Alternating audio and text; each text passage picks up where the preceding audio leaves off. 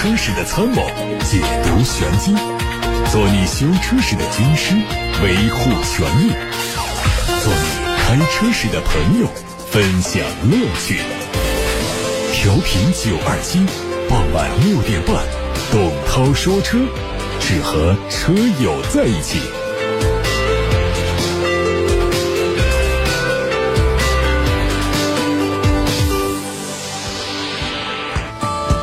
看今天的新闻，十一月三十号，广汽本田皓影正式上市，十一种不同配置的车型，售价区间从十六万九千八到二十五万二千八。皓影的外观设计更加年轻化，线条比缤智和冠道更加硬朗，前脸粗壮的镀铬装饰条和 LED 大灯连接，灯腔内部结构是羽翼式。上半部分的造型和第十代雅阁如出一辙，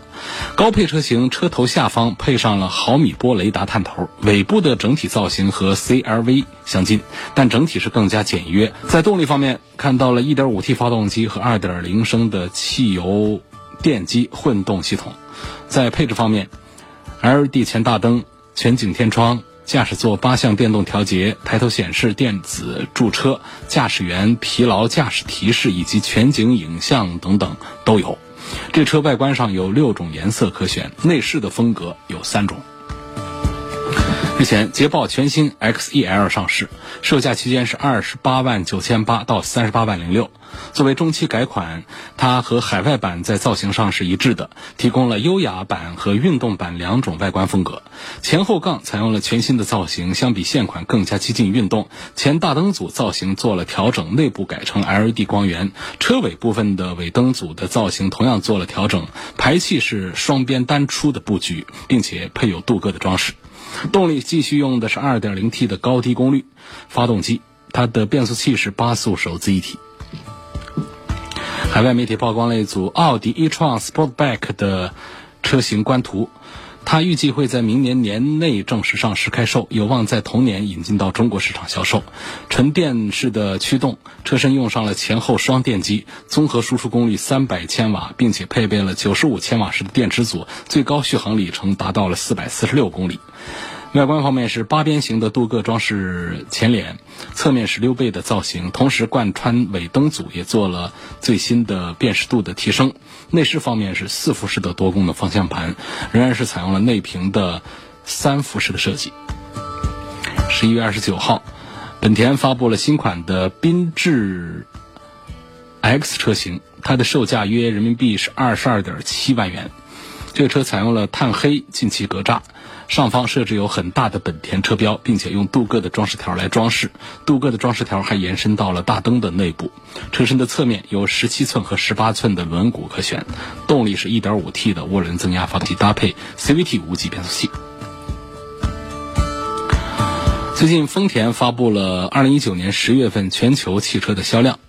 从数据来看，十月份本田销售了七十八点三万辆，同比下滑了百分之三点九。一至十月，丰田累计销售了八百零四点七万辆，同比微增了百分之一点六。从地区来看，一至十月，丰田北美市场和拉丁美洲市场、大洋洲市场的销量呈现下滑的态势，而在欧洲、亚洲和非洲市场仍然是有百分之四左右的增幅。销量增幅最强劲的是中东市场，增幅达到了百分之十点三。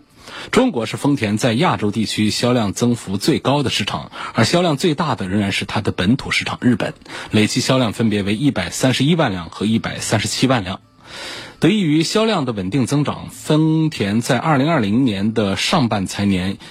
也会取得很好的营收业绩。从近期发布的财报数据来看，丰田汽车的营业收入达到了十五点二九万亿日元，约合人民币是九千七百五十四点四亿元，同比增长了百分之四。净利润达到了一点二八万亿日元，约合人民币八百一十三点六亿元，同比增长了百分之二点六。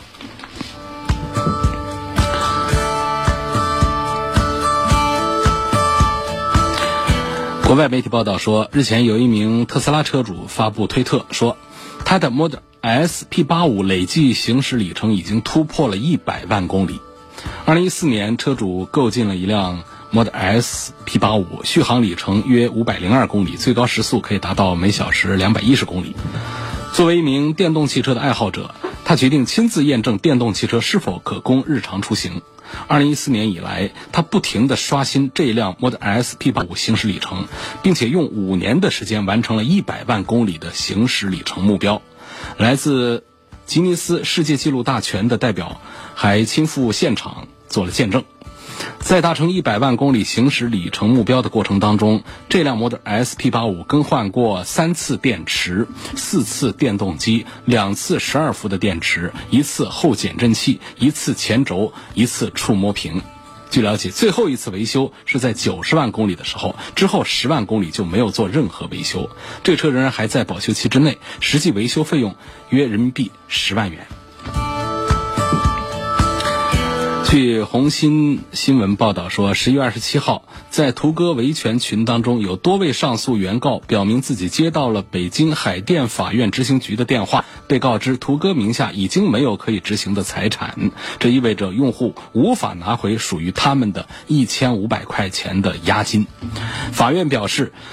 他的财产调查并没有发现执行有可以供执行的线索，如果不能提供新线索，将终结本执行程序，同时保留原有强制措施。终结执行程序之后，原告如果发现新的可供执行的财产线索，可以随时申请恢复。二零一八年底，途歌传出倒闭的消息，用户们纷纷开始申请退押金，但一批用户在规定时间之内并没有拿到。押金退款，因此这些用户向法院起诉，试图通过申请强制执行的方式拿回押金。而随着本案的终结，意味着用户拿回押金的希望破灭。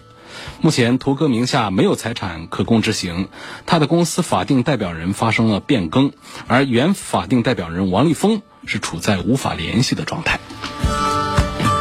现在开始回答大家今天提出的买车、选车、用车问题。问题的发送通道是八六八六六六六六热线，还有董涛说车微信公众号以及董涛说车的微博。今天先看来自八六八六六六六六的话题。张先生他希望能够从安全性、稳定性、油耗方面对比一下国六标准的卡罗拉轩逸经典版，还有新明锐。呃，实话说呢，这个卡罗拉也是一个值得推荐的车。那新明锐呢，因为价格也便宜，所以它的1.5升的版本我推荐的指数也是比较高。轩逸的经典版呢，还是因为它这个 CVT 变速箱的这个故障比较多，所以推荐的指数要低一些，排的靠后一些。那么在安全性上讲，我认为还是像明锐这样的车呢，它整体上的安全主被动的安全配置和安全的指数都要更高一些。在稳定性方面，仍然是丰田的卡罗拉做的最棒。啊，在油耗方面呢？不管是卡罗拉也好，还是明锐也好，还是轩逸的这个经典版也好，大家相信呢？现在实际上那些油老虎的车型车企早就已经转型了，没办法，因为现在不仅仅是市场上对于节油的要求呼声比较高，我们国家也有政策在限制各大企业生产那些大排量的高油耗的产品，更何况在这些经典的产品上，这些经济型的车型上。基本上都是小排量的低油耗的车型，这之间的油耗差异，说谁比谁高那么半升一升油的，真的是在一年、两年甚至五年、八年跑下来，他们之间的这个油耗成本真的是可以到一个非常小的一个区别，是一个可以忽略的一个问题。下面看看来自董涛说车微博的话题，希望聊一聊丰田的亚洲龙，很喜欢这款车，但好像市场上销售不好。呃，确实有一点点的意外。亚洲龙刚出来的时候，我觉得确实那凯美瑞还怎么卖呀？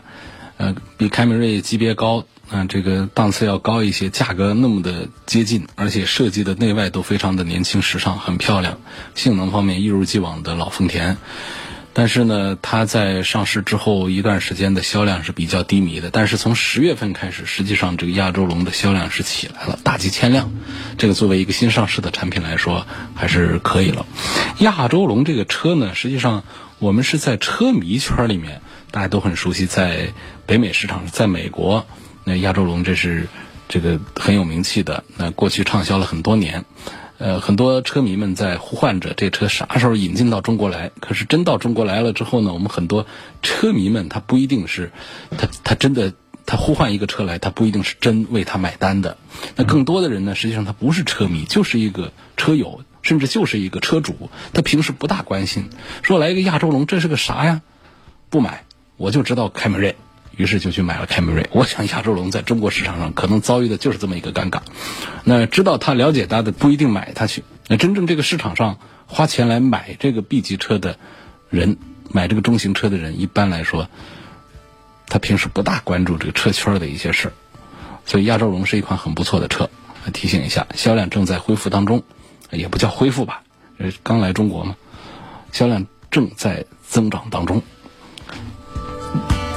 下一个话题说，希望能点评一下天翼有没有坑？老婆比较喜欢它的外观和内饰，还有就是这种小众车啊，后期使用有没有卡罗拉那么的省心？那是必须没有的。小众车就是在维修保养方面，在尤其是零部件的供应方面，肯定是比卡罗拉这样的畅销产品要麻烦多了的。尤其像这个天翼、雪铁龙、标致。对这个神龙体系现在销量情况确实不好，而天翼呢还算是在神龙体系里面的产品力还比较强的一个产品，销量都这么差。实际上这个 C 五上啊，还是 C 六上啊，还是这个天翼上啊等等啊，就是他们的三大件，我觉得都是非常成熟，做的都是非常好。你看到了个天翼上啊，它的 1.8T 直接配的是 8AT 的变速器，这个规格还是拿得出手，而且价格优惠过后是在二十万以内。这其实还是行的，然后它主销的是一点六的配六 AT，一点六 T 配六 AT，这样的系统，我们不说它它多么的先进，起码它是比较成熟，还有它的底盘也是调的比较好，外观内饰，有的人喜欢个性的话，这确实是能满足大家的个性需求。你看看它相对于其他的，就是非法系的合资品牌的产品来说，还真就没有它身上的那种那种浪漫的那种欧洲气质。所以这是一部分车友仍然是在追逐着在买这个雪铁龙的产品的原因，但是呢，毕竟这一部分人是比较少，所以这车卖的也不大好。所以这位网友刚才说要点评一下它，我觉得这车上没多少风险，没多少坑，主要的坑在于这个整个神龙体系现在销量比较低迷，前景呢是让大家觉得需要很长一段时间来来过渡、来恢复。在这个阶段上呢，我们确实是。看到整个网络的这个情况都不大好，这个网络指的是销售，不是说我们的互联网这个网络，是整个销售的网络的情形都不大好。买这样的车呢，确实是缺乏信心，在推荐指数上也是因为这一项，就是整个网络建设这方面、品牌建设这方面的一些问题，就导致我们对它的推荐指数仍然还是处在比较低的段位。都说奥迪的双离合变速箱它不稳定。那这个拥堵道路，变速箱的损害概率大，不知道这个媒体收到这方面的投诉多吗？长期开能买奥迪 A 六吗？嗯，实际上呢，现在装配双离合变速箱的车型非常非常的多。另外呢，双离合里面分干式和湿式，呃，A 六上用的都是湿式的双离合，所以这个大可不必担心，照常的去买。那么干式双离合。这肯定是我们应该，呃，小心的。干式双离合的这个车型呢，我近期呢也会做一次集体的发布，提醒大家在中国市场上哪些车配备了干式双离合变速箱，提醒大家绕道走，所以大家留意一下，我马上去做这个功课，发布给大家。现在董涛说车微信公众平台的后台也是非常的热闹。好多网友都选择就着微信的平台来提出买车、选车、用车的问题。现在看到，仍然从最早的问题十八点三十分的看起。青春梦想他说，对比一下东本的 CRV 和凯迪拉克的 XT4，在质量稳定性、行驶的质感和底盘变速箱方面的优缺点。凯迪拉克的 ST4 开过之后，还是会认可它的行驶质感是很不错的，但是在质量稳定性方面，还是东本的 CRV 做的要更好。在底盘、变速箱这方面，行驶质感这方面呢，本田 CRV 呢，其实，在日系的产品当中呢，还是表现仍然不错的。就是我们日系的很多车啊，它开起来是方向盘轻飘飘啊，底盘也是。松松散散的，实际上 CRV 给大家的印象、方向和底盘的感觉，不是那种典型的日系车的印象，这一点是提醒大家是是它的一个好的地方。那凯迪拉克的 ST4 呢，它因为是正宗的美系车，尽管它小一点，但是它的这个底盘的性能表现还是很浓厚的这种美国车的那种大车的风范。不过要对比这个本田 CR-V 在质量稳定性这方面的一些特点的话呢，它还是有一些不足。两个产品呢，我觉得在购买的时候啊，人群上还是不大一样。买 CR-V 的人群呢，跟这个买凯迪拉克 ST4 的有一些区隔。ST4 的仍然是人群要更加的年轻一些，更加的时尚一些的。呃，凯迪拉克的这个品牌呢，尽管是比较。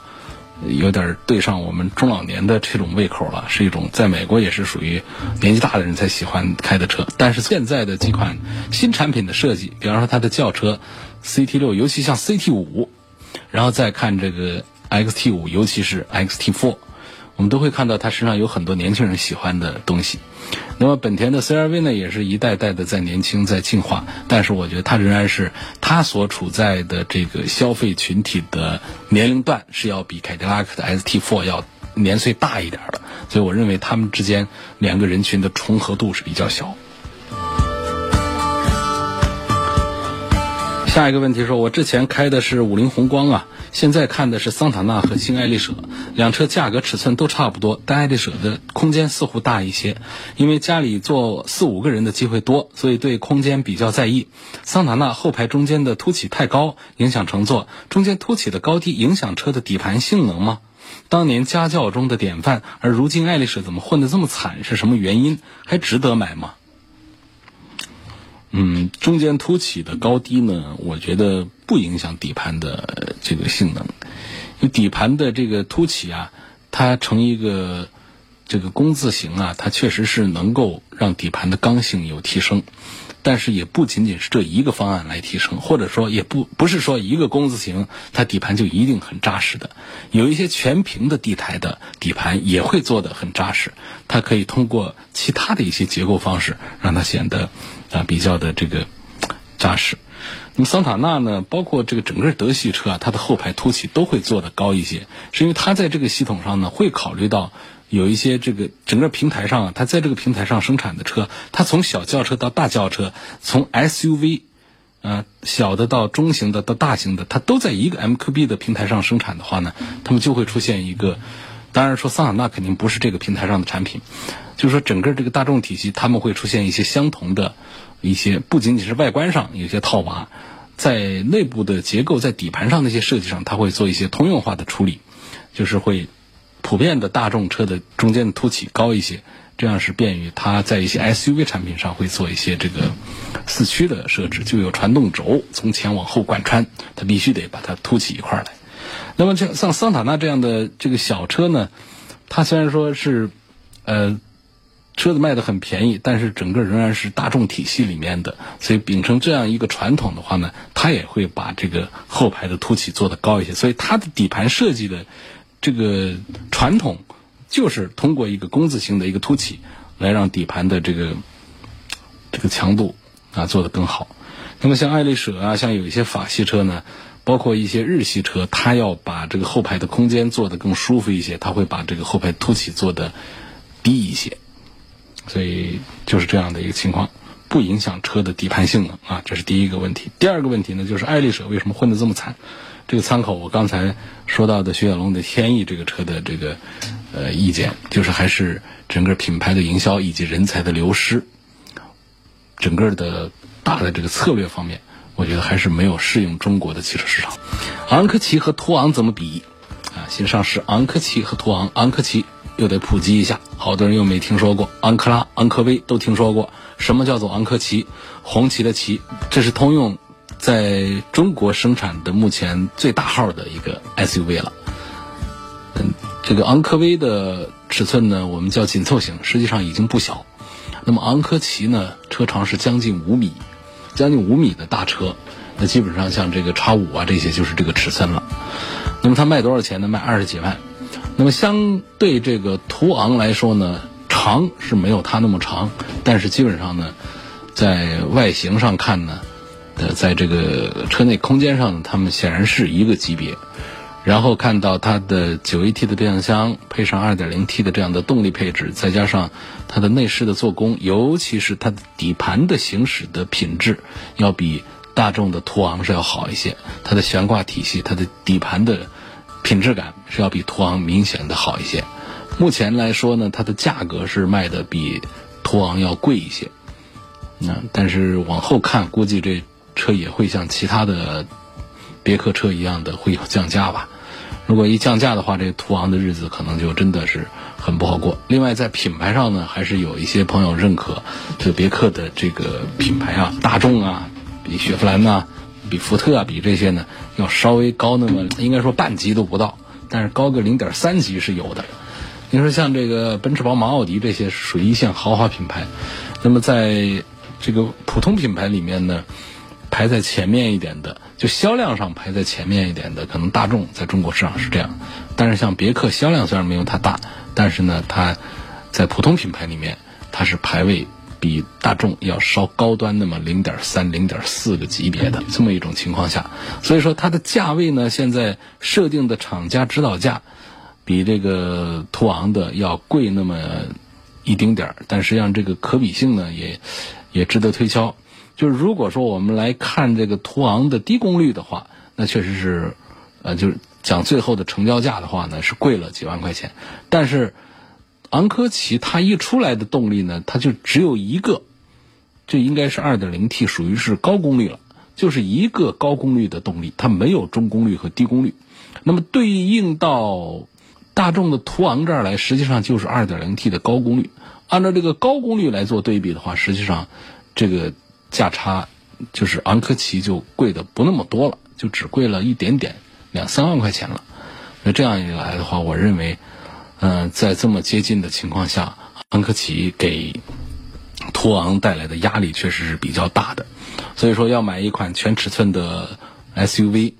并且还希望它的行驶的品质不要太糟糕。途昂确实是很多网友、很多车主。都在抱怨买了这个车之后，觉得行驶的品质甚至都不如一个途观了，就底盘呢，呃，感觉档次不高。那么昂科旗呢，可以在这方面压倒这个途昂，所以对这个行驶的品质要求高一点的，并且愿意多花个小几万块钱的，可以关注一下。呃，上汽通用别克刚刚上市的大型的 SUV 昂科旗。卡罗拉和新明锐两个车应该选哪一个排量的会比较好？如果说你买这个新明锐的话呢，我赞成买它的，不管是哪一个型号机器的这个1.5升自然吸气，慢是慢一点，但是它配这个 6AT 啊，它确实是要更呃稳定一些。那么如果是买卡罗拉的话呢，卡罗拉的主要的点还是在于它比较节能，不管是它的混合动力还是它的 1.2T。都是节能方面的一把好手，当然说价格上确实比明锐是要贵一些的。我赞成这个卡罗拉的 1.2T 的 1.2T 的低配。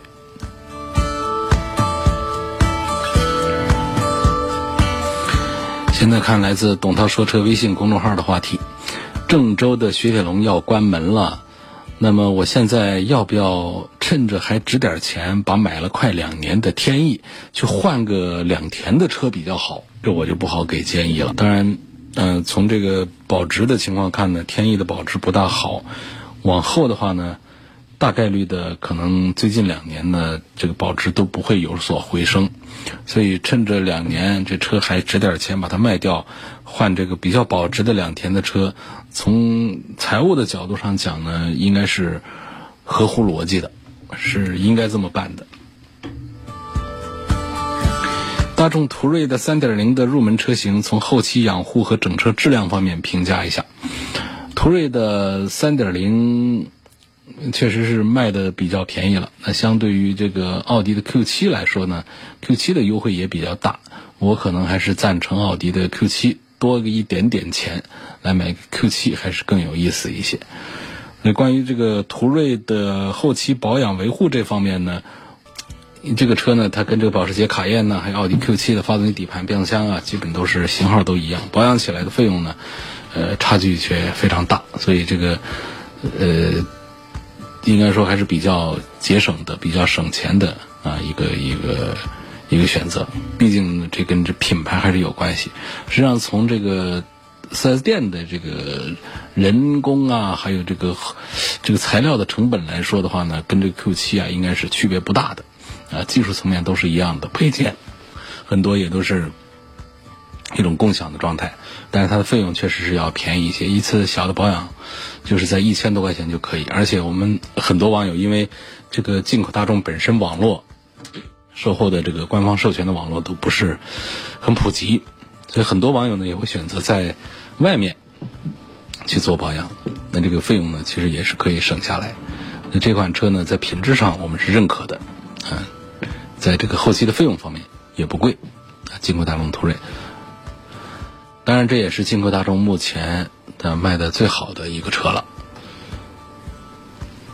所以如果说呃大家喜欢这个低调一点的话呢，我赞成考虑它。但是从性价比的角度，我认为并不是最好的选择。现在的奥迪的 Q7 优惠过后，包括说我们如果说是买平行进口的这个。这个宝马的叉五的话，这个价格的优势其实还更大一些，所以我觉得途锐的这个三点零 T 比较适合推荐给对车的品质有要求，但是呢，我又不想它在品牌上有奔驰、宝马、奥迪这样的这个大 logo 的，我希望它能够低调一点的，所以这个途锐就是这么一个选项。后期的费用不用担心，是一款低调的豪华车应该有的一个比较经济的水平。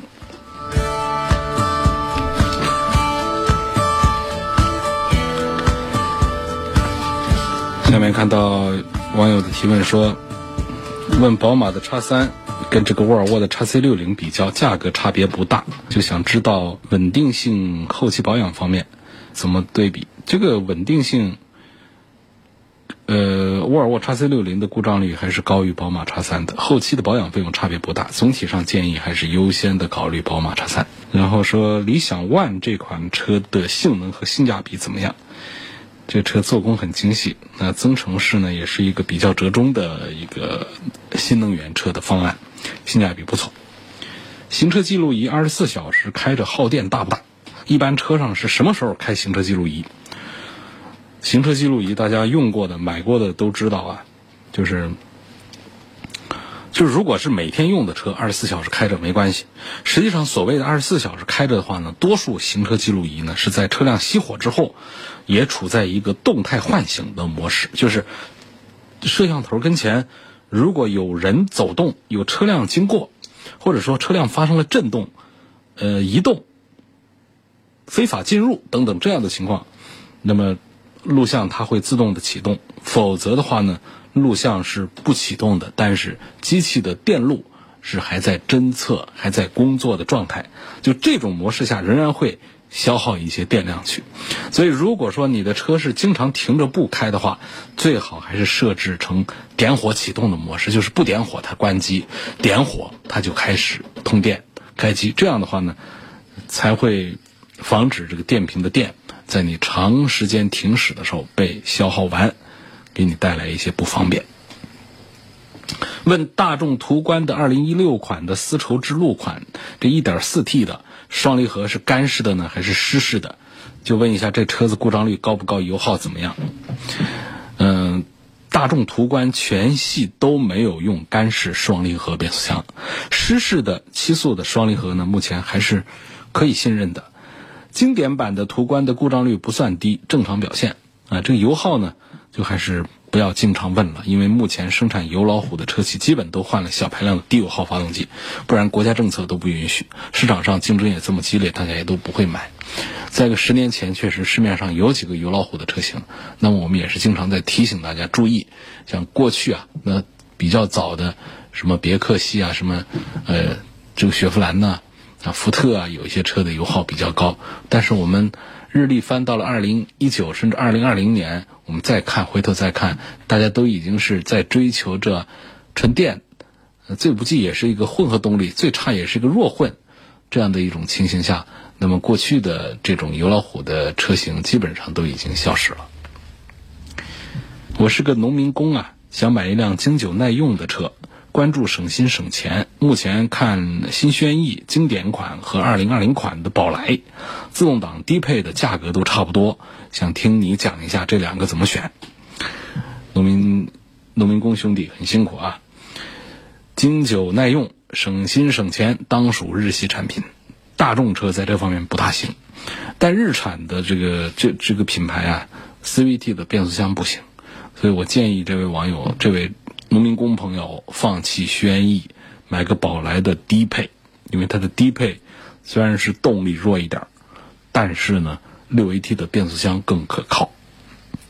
捷达的 VS 五和荣威的 RX 三买哪一个？捷达 VS 五还不错了啊，出自大众的 MQB A 一的平台。那这个无论是动力单元还是质量体系，它都比这个荣威的 RX 三要好一些。昨天我弟弟开着一辆没有牌照的农用车，被一辆小轿车追尾，交警队出警了。今天双方在交警队私了了，达成了私了协议，双方也把扣的车给提出来了。那么这对方小轿车这方呢，他有保险，又想让。交警队出具事故鉴定书，然后再去找保险公司赔付或者是修车。那么这个交警队还出鉴定吗？算是骗保吗？这个事儿，交警队出不出鉴定，这是交警队自己决定。按说他作为现场的见证人的话呢，是有义务来出一个事故的鉴定。但是我们作为车主，该怎么用这个鉴定，那是他是否守法的。这个一个关键点，私了之后再拿着交警队的鉴定去走保险，这当然是属于骗保。保险的原则是什么呢？是只赔付找不到责任人的赔偿部分，只要有责任人，那就先由责任人来赔。这是保险的一个总原则。你这双方已经赔完了，责任人很清晰了，你还找保险公司，这就叫骗保，这是违法的。下一个网友呢，问到了，从没听你说过江铃驭胜 S 三五零。我的车是一五年买的，一五款的柴油两驱天窗版，跑了十五万公里，还能值多少钱？我实在是不记得这个车了。那么最早这车上市的时候，确实我好像还有过一一天半天的试驾，这车的保值率就非常非常差了。因为车型的销量太差，车企的情况也很糟糕。那么作为二手车买到手，就很快会变成麻烦。我觉得你作为原车主，应该考虑在个五万块钱左右，迅速的把它脱手掉。这车据说就销量数字是非常的难看，而且呢，上市八年以来有七八年了吧。就没有做过任何的更新，就是它的后续不说是乏力，就是就是没力的，就整个企业是后续没力的，没法往下做的。新款宝马三系的后排座椅太陡了，坐着不舒服，可不可以改装？后排座椅的更换呢？它比前排是要麻烦一些。前排咱们保留轨道之后，把上面的摘下来，是很容易更换新的座椅的。因为后排啊，它涉及到新座椅的造型跟我们这个车厢的一个贴服的贴合的问题，